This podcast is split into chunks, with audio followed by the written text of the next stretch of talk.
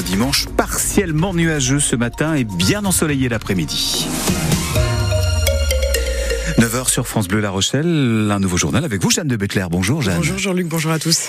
Et une association qui accuse la mairie de La Rochelle de méthodes cruelles envers les pigeons. Oui, l'association PAS pour Paris Animal Zoopolis. Elle reproche à la ville d'avoir fait appel à une entreprise qui gaze les pigeons. C'était fin 2022 pour capturer une dizaine d'oiseaux au niveau de l'hôtel de ville. La cofondatrice de l'association, Amandine Sanvicens. C'est une mort qui est lente et douloureuse. Hein. C'est un peu similaire à une noyade. Ils sont euh, capturés hein, euh, à l'aide de, cages, donc ils sont rapatés, piégés, et ensuite euh, les pigeons qui survivent, hein, parce que certains peuvent mourir de faim, de soif, d'épuisement dans les cages, sont ramenés dans un local du prestataire, et là ils sont placés dans des caissons à CO2, donc c'est des boîtes hermétiques où ils sont entassés et où on va injecter du dioxyde de carbone. Évidemment, c'est de la souffrance animale. Il y en a assez de tuer les animaux juste parce qu'ils nous dérangent. On doit mettre en place des méthodes éthiques et efficaces. De son côté, la mairie promet que cette campagne de capture en 2022 était exceptionnelle. Ce n'est arrivé qu'une seule fois en trois ans. Se défend la conseillère municipale chargée des questions de santé publique, Delphine Charrier. On avait eu un échec de toutes les stratégies de prévention et puis euh, il s'agissait quand même d'agir euh, rapidement euh, compte tenu des enjeux sanitaires, patrimoniaux et économiques, puisqu'il se trouve que les pigeons nichaient sur les statues de l'hôtel de ville dans la cour d'honneur. Et on est sur un bâtiment classé patrimonial, ouvert au public. Et les fientes de pigeons sont extrêmement corrosives pour les pierres. Donc il fallait protéger les statues et éviter d'avoir des travaux de restauration très lourds. C'est pas une pratique qu'on souhaite renouveler. La ville de La Rochelle ne cherche pas à mettre en place des, mesures qui font de la souffrance animale. L'association PAS a épinglé comme ça plusieurs villes de France. Elle explique que d'autres méthodes existent comme l'utilisation de graines contraceptives.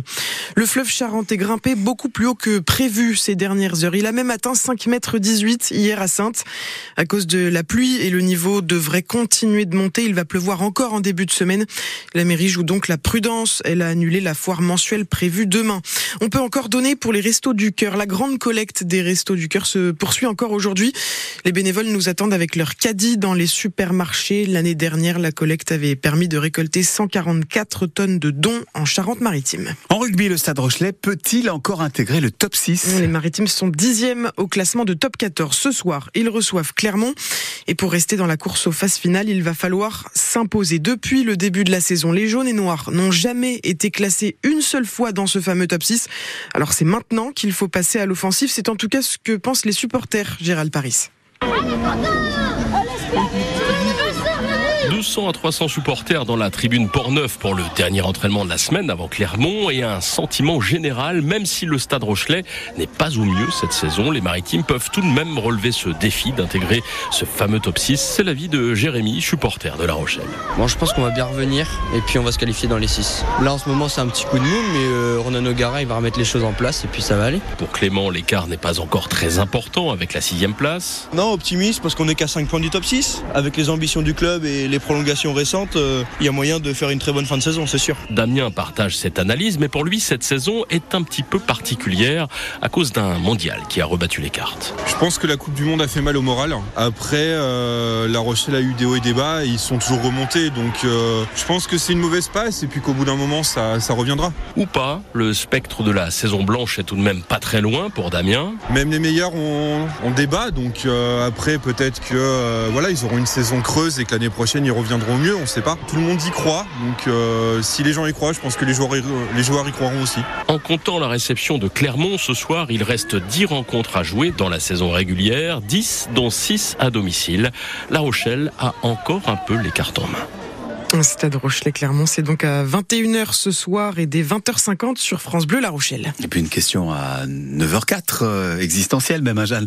Vous connaissez les Miss France, mais est-ce que vous connaissez le concours de Miss Grand-mère? Eh oui, aujourd'hui c'est la fête des grands-mères et 750 grands-mères partout en France vont tenter leur chance. Elles ont envoyé leurs photos. On va pouvoir voter à Ligugé dans la Vienne. Six résidentes d'un EHPAD ont été coiffées et maquillées par les élèves d'un CFA près de Poitiers, Anne-Livia Tolinki. Janine n'a pas l'air d'avoir 98 ans sur la photo du concours Miss Grand-mère. Le fond de teint cache ses rides, le fard à paupières fait ressortir ses yeux verts. Et que dire du brushing? On m'a coupé les cheveux, mais j'étais déjà très court, c'est pas facile à coiffer. Hein. Je me suis pas reconnue. Pour arriver à ce résultat, elle a passé un après-midi au centre de formation d'apprentis à Saint-Benoît, devant un miroir, une coiffeuse à sa gauche, une maquilleuse à sa droite. Ah, c'était sympa. C'était une découverte que le maquillage, on n'a pas connu ça, nous. Sur les yeux, tout ça. Peut-être les femmes en ville, mais à la campagne, on, ne se faisait pas les yeux. Josette non plus, ancienne institutrice, n'avait jamais mis de rouge sur ses lèvres.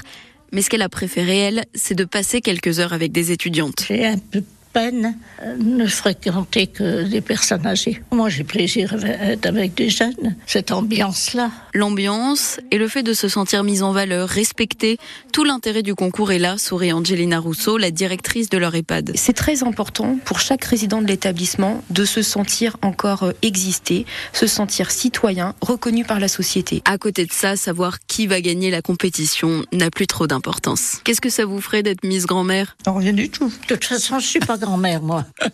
Voilà, bon, du coup, on souhaite bonne fête à toutes les grand-mères et toutes celles aussi qui ne le sont pas.